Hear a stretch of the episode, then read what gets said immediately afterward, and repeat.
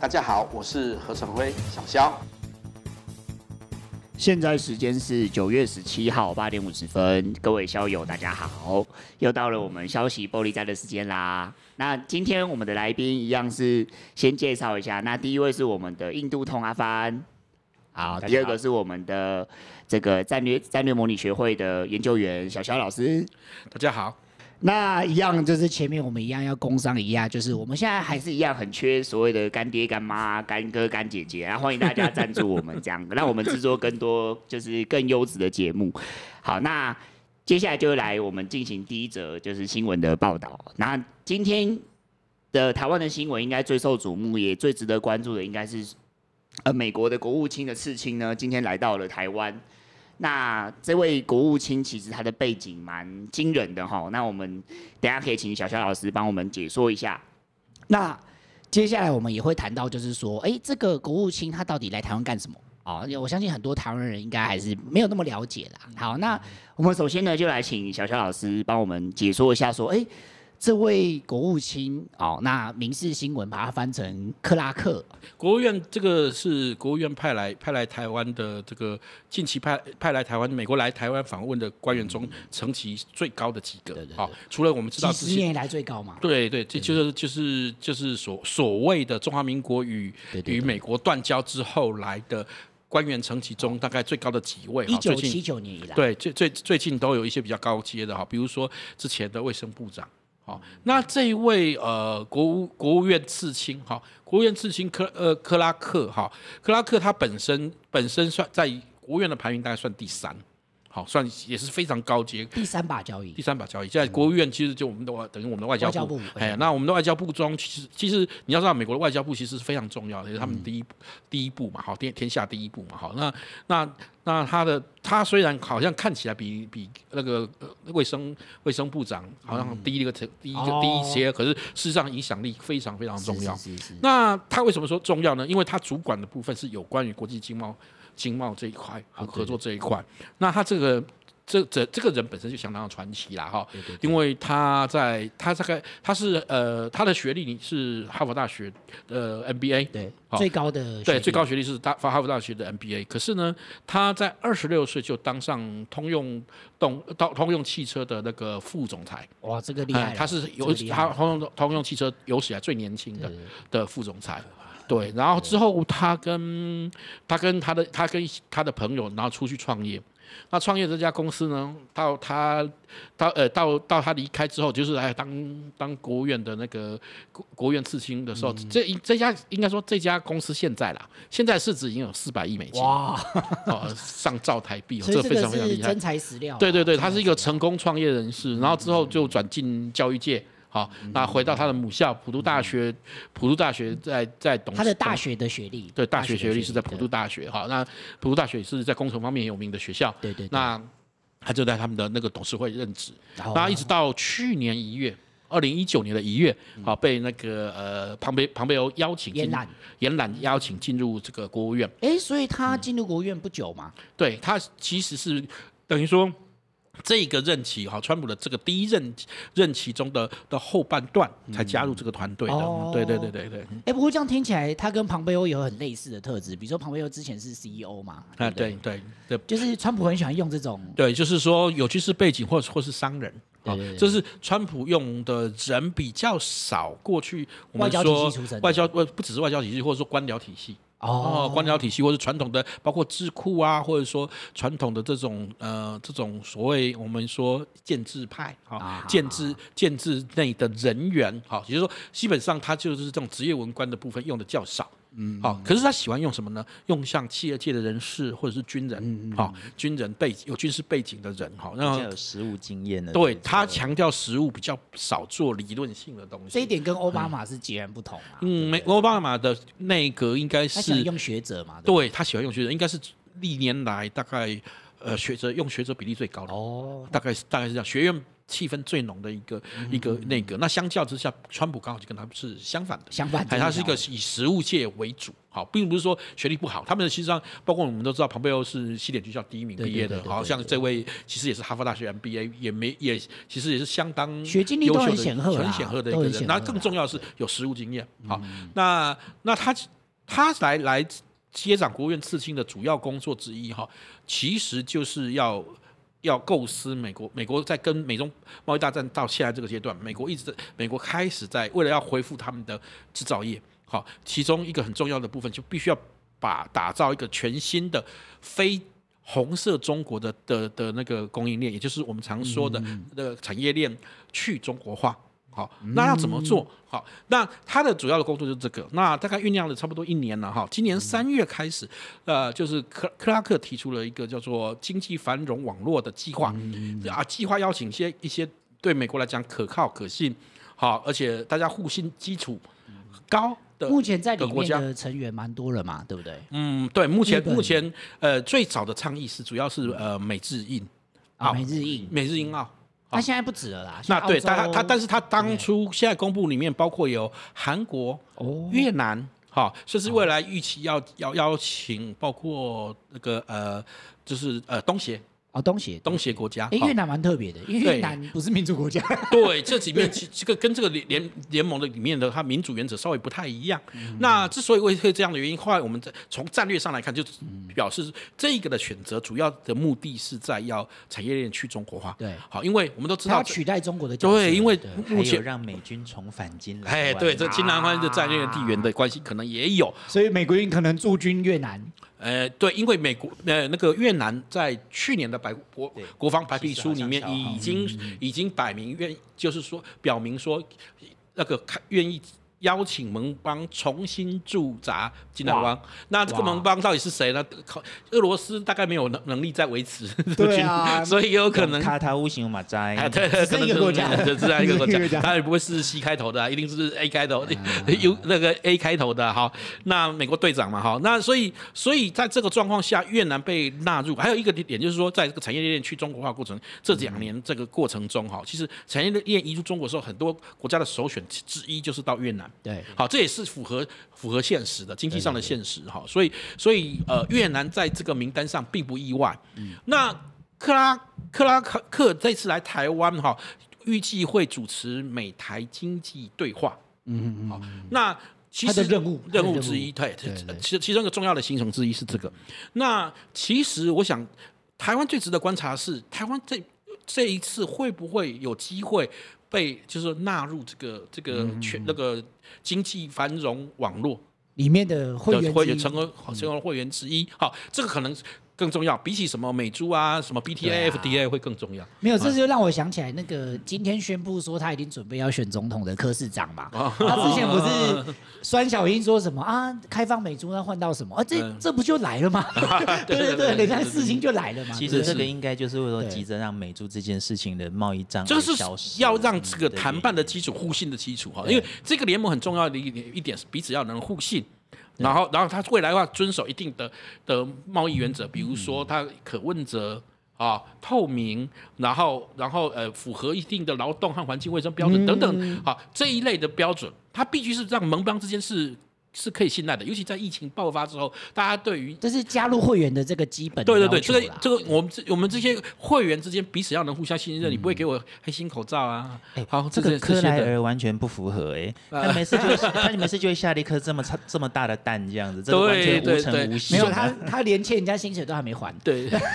那 这种所以事情啊所以所以美猪的议题为什么会变成一个试金石或一个试对剂对对的原因，就是说说美国美国要考验你的是说你对于彼此之间互信有没有办法能展现好，这个可能也会延伸到也许了哈，因为这里面的架构中已经有日本。好，也是也也许包括我们就会想到说，包括辅导所谓所谓辅导核实，我必须我很讨厌说核实这个东西，因为没有这个东西，实际上不存在这个东西啊，就是说禁止辅导辅导的的的那个产品农水农水产品进进口这件事情，恐怕也会考验这件事情。对对好对，所所以所以这个是一个开始，你美猪，然后如果你美猪和和这个这个这个日本的农农水产品，福岛来自福岛的农水产品，可以以有一个有一个呃，大家能能谈判出一个符合国际标准，然后彼此互信的机制的话，也许也许对台湾能加入这样的未来这个的重大的国际经贸经贸的网络来讲，会是一个关键的、对啊的作对为啊。因为事实上大家可以看到它的内容来来来来讲，那它这岂止是区域的的贸易贸易合作的问题，甚至嗯它有可能就会会变成，也许一个。足以跟 WTO 相提并论的对啊一个经济协定，因为这个协定中不只是亚洲国家，包括拉美国家，比如说哥伦比亚已经表明愿意愿意加入这个团想要加一，是的，然后希望美国把、嗯把把制造业啊或产生产线啊移到哥伦比亚，离美国比较近没嘛。有啦，就大家都对要对对跟对中国抢这个机会。啊是的，，是的，对对 对，秦丝歧路天下共主之嘛。哈哎，说不定以后应该很有机会，欧盟也会在嗯我想欧盟也会的，因为因为呃，我们我们应该记得，就才前九月四号吧，好、嗯就是我 A I T A I T 跟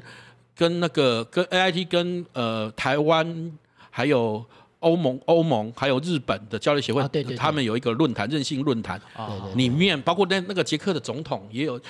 呃，不不是总统，对不起，那参议长，参议个长长参议长也有参议长也有受邀参加对，对好对这个会议中他代，表其欧实盟他也在讲这件事情，好，也是在讲产业链移出的这件事对对情，对好，脱中，对产业对链对脱中，对，所以这里面也欧盟也被也也来也参与了这个对话，好，我想我想是的，这个这个网络势必也会扩展到包括欧盟等等对啊等其他的地方，因为如德果德国已经依赖太深了，对对对对，捷其实德国的捷克现在商还来会得及跑，其实这样嗯德国的商会已经提去年就提出警告了。好，他们政府不我们且不论哈，就是说他们的商会其实也对于。呃，德国的商会也对于这样的趋势感到忧虑，因嗯为他们的依赖程度甚至比台湾对曾经最严重的时候比台湾还要高。啊他们现在等于是呃快要被新形成的这个经济圈抛下了，对不对对对对，所以所有以点所以最最近呃，德国也在赶进度，好，所以德嗯国最近也在提印太战略。哦 哎这个已经很久没停了，哎，这个德国终终一两个礼拜终于醒前了 终于醒了，这一两个一礼两拜个礼拜前才才突然提了印太战略，印太战略美国已经讲了好几年了哈，这个德德国突然突然跟上了，突然说哎我他们也要德国必须要有印太战略哈，他们终于发现他们要被抛下了，赶快赶快加一加一这样 对子。对对啊不然前两次大战都站错边是有原 因的。所以如果说你看这个，如果环太平洋的国家加上这个中南美洲嘛，对然后再对加上这个欧盟，其实对就形成了一个新的对新的新的 WTO 国了嘛，对对对，新不对我刚刚已经说，就是它显然就是一个新的国际国际经贸对对对经贸秩序，甚至足以取取代 WTO 对对啊、因为它是它也很有趣的一点是，它这个协协议它设计的非常聪明，他说在这个里面的成员不是固定的，嗯如果你违反规则是会被踢出去的。哦，但是如果你一旦重新符合规则的话，又可以被拉，哦再再回哎来，蛮有弹性的，它 有弹性，而蛮且它的它加入这个国家里面，有不需要宣告说我就要退出中国，啊啊，啊也就是说，他故意在形式上，你并不需要在美国和中国之间择一。对啦，形对，式上啊形式上，但是事实上，我觉得这是一个非常巧妙、非常聪明的策略，这样使得大家在选择加入他这件事情上面没有什么顾忌。对啊，对我加入他，我可以跟中国讲说，没有啊，我没有说要离开我你、啊，没有针对你哦，我没有针对你，也没有但离是开聪你明人啊都。看得出 来，哎刚好有一个国家就进不去这样，因为它是用认证标准、啊，里面里面的认证标准啊，你要符合它的里面的自自由啊啊一些人权标准啊、环保标准啊等嗯等等等等等的的可问责性啊，不能黑箱啊，不对啊能对啊不能对啊贪腐啊等等的标准，透过这样的机制来来加以其实加以节其实制的。 WTO 之前也有类似的标准，是的但是后来是靠美国的支不持是因为把它打拉进去的嘛，因为 WTO 的会员制是比较固定的，等于是说嗯对你你好像一旦 qualify 以后，以后好像没有人想说把退它出赶机走制出没有去这种的没有这他种没有退出机制他好像他没有有被这个制东裁西，但是没有哦说对会对对赶出去这么这么严重的机制。啊哦，，对对对，相对来讲，因为它比较刚性一点。那相对这个网络比较比较相对来讲，我们用柔性一点嗯对啊好，它所以所以它可它的弹性比较年大年， 看 performance 这样。你们看不不不 因为它是基本上比较弹性了哈，所以它可以应对的机制就会比较好。我觉得这个嗯这个看得出来，确实是一个有经验的商业人士所想出来的是是是的一个一个有有利的有利的的的策略哈。好，对美国应该是蛮有利的啦。当然对啊，因为这样的话，对他们在执行执行这样的策略的时候比较无负担哈、因为很多很多企业，你如果要你表态说在中国与其他国家之间选择，你做这个选择哈、基本上商人其实如果有利可图，或者是对他对他经济呃这个这个这个什么企业体啦哈、企业体生死存亡有关的话，他自然会选择。可是你要他他他在还没有这个必要性的时候。你就要让他做表态谴责的时候，往往变成一种僵固的政治宣言。那这样的话压力比较大。对，好、那那那，我想他可能就是非常了解这个自由贸易贸易或者说自由世界中的经济原则，确实是如此的。那重点是你要打造一个这样的环境。也就是说，这啊一群人，我们这要这一群，我们要拉群组，对不对？拉大家的共共性比较高，哈，的属性比较高的话，自然而然就可以产生一对种啊约束对啊机制，而不是说像过去 WTO 什么人都收，然后再去啊再再给你什么缓冲期啊、保护期啊， 嗯对最会国，最惠国啊，哈、等等的，让让你延缓，让你那要求你在几年内达到啊，没有达到呢，你也没办法。像中国就是 这样，没办法，给给你的六年的豁免期，到过了啊对二十年，二十年也是一项都没有，十十呃十六项许诺一项没有都没有达到，你还是继续当你 WTO 的 WTO 的会员国，甚至还在里面参与重要决策。对啊，对啊对，所以这你个看比较大的我觉得问题这很有趣，就是对 WTO 虽然是形式上比较刚性的组织，嗯可是其实它最后是运作起来是有问题。有问题但嗯对嗯是像美国像想组的这个经济圈，它虽然形式上很弹性，但对其实它的约束力反而有可能会更强。它可能会产生一个就是价值同盟的概念。对对对哦就是价值的同盟国的概念，就从从经济的会慢慢的进呃进进营到有关于政治的领域，对啊这个才对啊比较符合当初他们希望中国加入 WTO 的原因，是希望透过经济的自由，使他们慢慢的民主化、自由化，变成民主民主而负责嗯熊猫派的负责想法大国，对熊猫熊猫熊猫派的想法，但我们就会发现说，其实。其实你心慈手软，实际上做不到的。对啦有时候你霹雳手段反而才真的做得到。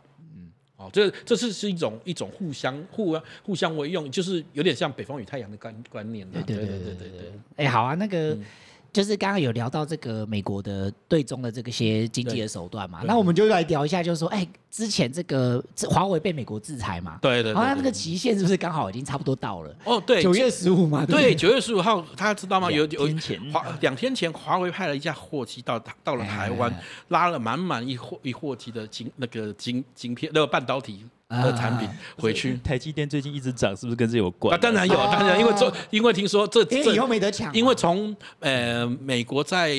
在那个呃四个月前吧，一百二十嗯天，好前前就是宣告说是说要要要禁止华为的这个部分之后，那。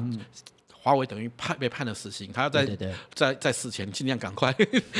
赶快尽量收获，所以他疯狂疯狂的下单，哦，疯狂的下单。那下到最后一天的。对对，像这只有你，他能拉拉走。据说啦，据中国那边的报道是说，连嗯他什么都收，连半成品都收啊啊！对对对对，机主啊的，所以台积电可以用半成品，然后卖它全应全该成没有啦，品应的该应该台积电应该没有了，应该是别的东西的半成品啊。那然后然后结果结果。那当然，台积电也大涨了哈，这个这个也跟大家意外意料之外。大家说啊，他失去了订单，非但没有哈，事实上事实上华为还出了大单，而且而且华为的单这些单，事实上台积电有说，就是说这些单移出之后，事实上它一它的产能马上就就填满，有其他人就填就要求要出、出货了哈，所以所以它基本上获利这么好的原因是这么来的。对啊，没有啦，就是我可以分享一个消息，就是说，呃，今年那个 NVIDIA 它出新的显卡嘛，然后就有人发现说，哎，你怎么会是用三星的八纳米制程？然后就有一个消息是说，哎，这个背后一个原因就是说，因为它抢不到台积电的单，因为台积电产能已经爆满了，爆满了，所以那只他能对只他能为了用要三赶星。上那个赶上那个就是发表的时间，他对逼不得已，那只好用三星的吧，怎么办？对不对对对对 对，其对不实对其实其实这这一阵子，你可以看到台湾的的科技产业真的是赚赚的赚的盆盆满钵满的哈。然后然后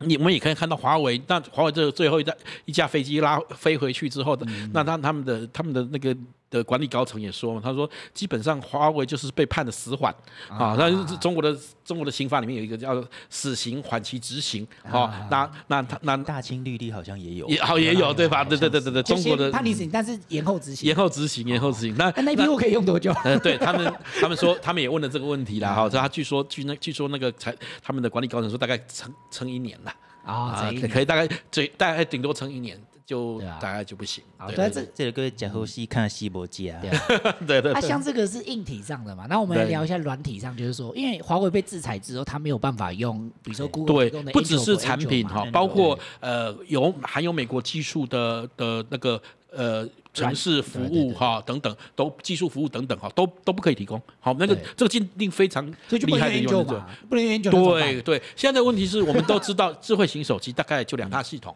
对对对对呃，iOS 原本原本有三个啦哈，原本原本有三啊个 Windows Windows Windows 的对对 Windows，对，那事实上拜拜事实上两大系统就是现在就是 OS 啊，这嗯就是 Apple 的，然后再就是 Android。Android，但问题是这两家都是美国公司，对啊对啊百分之百美国的公司，所以不能提供。那华为就因为这样的原因，所以他们在其实，在上一次，好、第一次第一次被被列入清列列入制裁清单的时候，他们就他们就是就提出了一大一系列的叫做备胎转正。哦，备胎转正，备胎转正就是说他们哇，他们十年磨一剑，他们也准备好了，早就知道预备预备到有这一天，所以他们有一些备案备案呐、就 B 方案呐、 B 好方案 B 方案，比如说晶片要用用什么什么麒麟手，工麒晶晶中片芯吗？中芯 不不不不不，它啊麒麟麒麟晶片，他们就是中那个中芯国际，什么二十六纳米的，是不是？嗯，不是不是不是，他们号称也是说要做十四纳米、七纳米的，但最后最后发现根本没办法，没有办法啦，因为中国十四纳米制程都做不好，不要讲七纳米了哈。那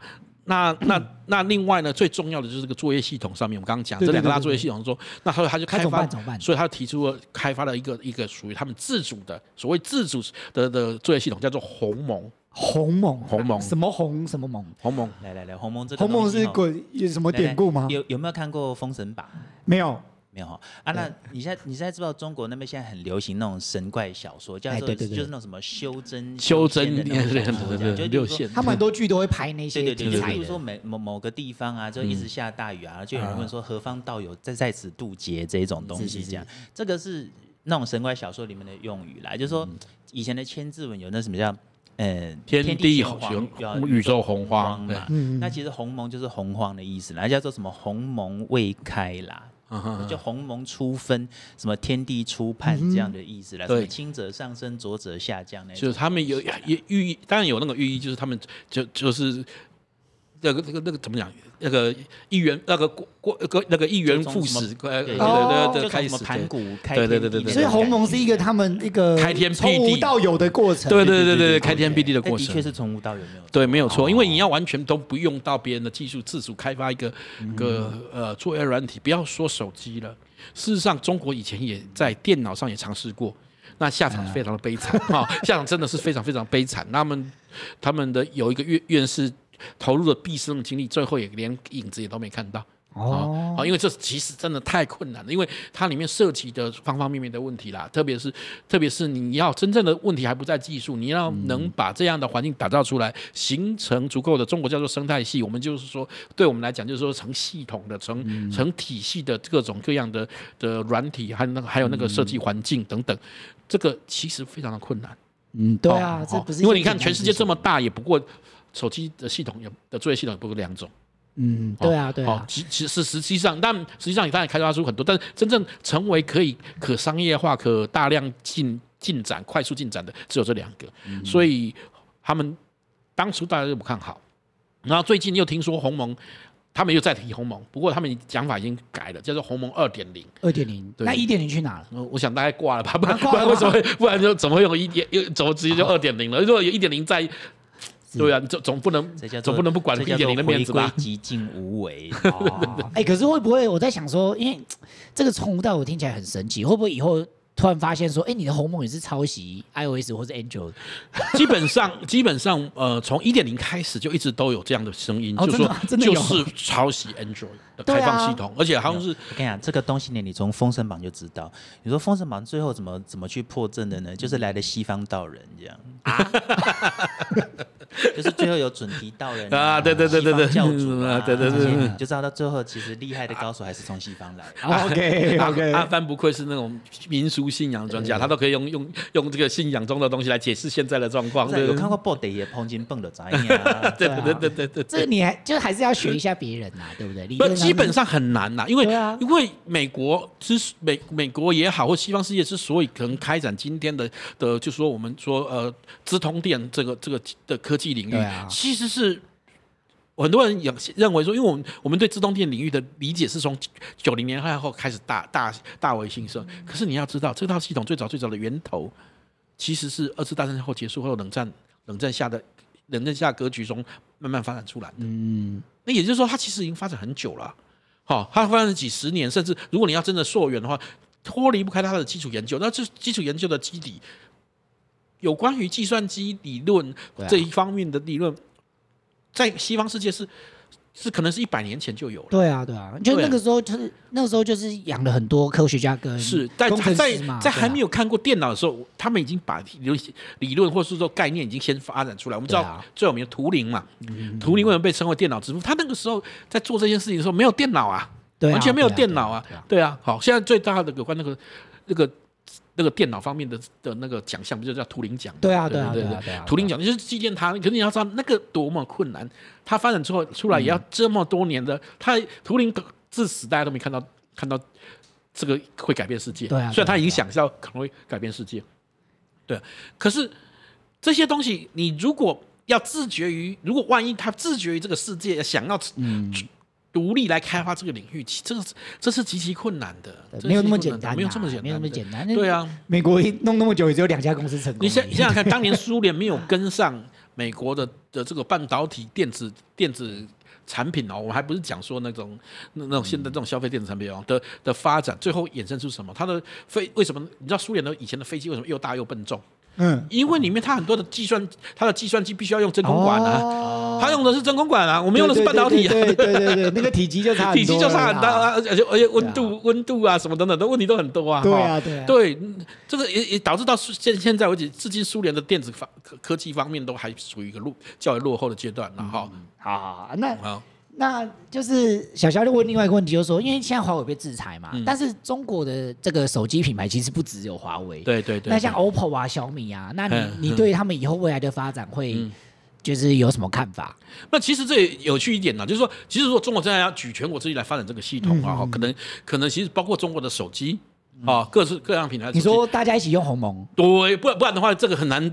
足够一个哎规模去片去这样子对对但是 OPPO 跟小米用鸿蒙，他们卖得出当然去不吗？当然不要，我就你知道可红，我想 O OPPO 和和小米大概是最不愿意用用红蒙的，对啊因为他们现在这个状状况底下，他们现的在只有 Android 嘛 Android，对对他对们对可对啊以区分内销跟外销啊。对对对对对对对对。也是啊，那在这个这个领域中，它目前为止就是就说鸿蒙，而而且而且作为一个竞争对手啊、嗯哦、，O OPPO 和小米在商业的场场合中作为一个竞争对手，过去是华为、中兴的的的，就是跟不上他们，一直想要超越他们。嗯，那这个对他们来讲是最好超越的机会啊，哦，因趁为你趁你有一个病要你命啊！ 最最大对手被美国挡住了，对对对对对对，我想到这个时候，他应该是最乐意配配合美国的吧？哦对，而且我们可以看到说，好像在印度，它的它的销售还是都销售的不错。哦 OPPO 跟对小米对 OPPO 跟小哦，OPPO 米跟小米其实，在之前我去两年前就有一次去印度的时候，嗯其实真的是大街小巷都还看得对到。对对。然后在那边据说三星也很红，对然后好像，嗯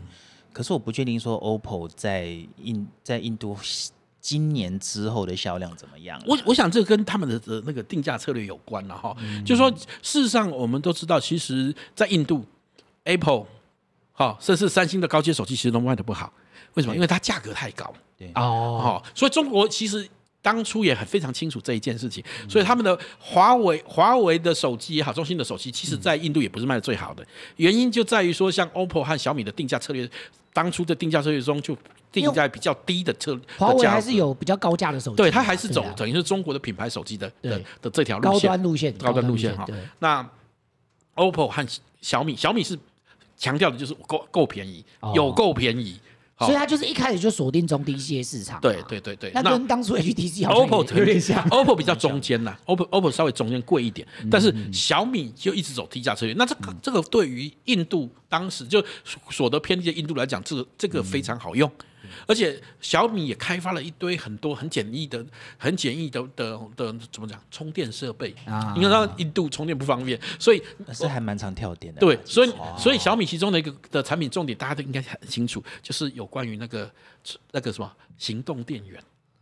嗯小米的行动哦电对源卖的到处都是，而且台很湾便宜，蛮多人买台的嗯湾很多人用，对不对？因为它很便宜，有够便宜，对不对？比一般一般，譬如说日日日规的、日产嗯的，然后日韩的都还日韩的可便宜的非常多，大概一半以下的金的的金额。好，所以这个是跟他们定价策略有关，所以在华为又被在遭到抵制和和它的这个 App 也不能用。哈，因为他们 app app 不能用，再加上还包括这个这个一百未多来，个对 app 被禁掉啊对了，对对对，那而没且有没有，据说不止哦，不止第一他不止哦第一现在已经第一不止次了是五十九个，对对对第二次又是四十七个， 47个然后第三个据第三波据说现在有两百四十七个，对对对对对 是对带进这样子，对对对，所以这个光以硬体而不是以服务为中心的啊，呃 OPPO 或者是小米，在日可以预期在印度市场一定会有一波短短的的成长啦爆量成，长对啦对对对对，成长嗯而且而且它竞争对手突然消失，以前前面才才有华为和中兴，我跟你讲，他们从来没有把。哎，那个苹果当做最竞争对手，因为他们不会用， 太贵，而且而且要充电的问不题，对对对同对，市场的需求啊啦，什么东西需求？哎，那对可是长期下来，比如说小小，你觉得像 OPPO、小米这种公司啊，因为大家都知道中国的民间机构都是假的嘛，他们都背后都是国企嘛，当然，呃，所以对不对嗯所以他们有两条路嘛，要不然就是强他们强调内循环化嘛，就被啊各内循环对化就会变变国进民退那。我是我最想问的是说，对啊，像 OPPO 跟小米啊，未来有没有可能被美国制裁？不，这个就是一个问题。所以如果作为一个民间，它就有两条路，一个就就我就等着等着被被国进民退，被国有化，啊或者是呢，它跑得比别人都更快。你要知道，这一波产业链移出中国的，不是只有外资企业啊。包括中国中资企业、嗯啊资跑得也很快要，多中对对对对对，中资跑得比你都还快。越南呐、其实你知道越南啊呐、或者东协有很多的中资中资企业已经已哦经跑了，所以未来包括小米、OPPO 会不会选择另外一个策略？啊就是说，我就变成外资企业，啊，我就跑，我就干脆跑到跑出去这外面。个这个照他这们的还话，照他们的话叫做什么？叫避免进夹边沟的命运，对对对对对对对。不然就被人家可卸是磨有杀驴。对啊，有这么好跑吗？呃，这当然了，就看很难吧大家，所以所以大家就排比赛啊，看时间时间啊，看是看是中国推数字人民币快，还是他们啊对他们脱产的速度快这样子啊？就是以后如果全部都用数字货币的就话，没得跑啦数对位啊货币的话，哎，真的没得跑你欸。就没得好了，对啊，对对他对想用搬的都搬不出来。对对对对对对，对所以极有可能啊，所以其实中国也有一波有呃，就是说这些有钱人，好，当然他们中国有钱人，当然都跟官方关系匪浅啦。哎那这也因正也因为如此，他们也许会买通关系跑掉嘛。嗯，哦，但是他们正在有一波人正在跑，哦，那但是因为疫情的关系，其实再加上双方对峙这这么严重的状况下，要跑美国基本上不可能。所以，但是会不会跑其他第三国，那就嗯难讲了。对啊对对对对对对啊对。他会不会人民币数位化之前，他们先买比特币？呃，这个这个已经发生了，对对对去年就已经发生了，这过去都有听过啦对对对对对对，对有啊已经有对啊已经有可，是你如果那么大的资产，其实很难用比特币洗出去应。该很难，因为比特币交易量没那么大。但是对啊这不应是是可以，从技术上是可以，但是就导致了比特币大跌。因为你大买嘛，那就它它大跌啊！哦对啊啊，对它对之前对有涨到一个很夸张的高对对对点对对对对对啊，它现在跌的超惨的。跌得 超惨，对对，又大跌的状况，对对对。对啊，好啊，那今天的这个时间差不多，那我们下次再聊一下，就是说，哎，说不定下礼拜这个中国跟印度 就就 不要再乌鸦嘴。 对，上次上次民意讲完之后，现在现在双双方又积极备战了，对 对，他现在是征兵嘛，对不对？那我对们上次本来有讲到说，哎。那个冬天应该是打不起来，哎，没有想到他们现在把冬装、啊、冬装对对，这个冬季装备全都都送上去了是。觉得血迹也想硬上 了。对 对对，雪季可能就是照打不误。对对对，对，因为双方好像像印度印度边界最近也出现大量大大排长龙的车队啊运送物资进进对去，对好，对那所以准备长双期方抗战对准备长双方期都抗战想要想要，所以说不定我们冬天也会有印度系列专 辑， 对不对？最最好是不要了。这样是不要的，很难说。这个世界我们都控制不太住。对，今年是今年是二零二零，你你么对对都什想不到么都对对对对对对，好，那我们今天时间差不多啦好，，那各位校友，我们下一期节目再见啦，拜拜拜拜拜拜。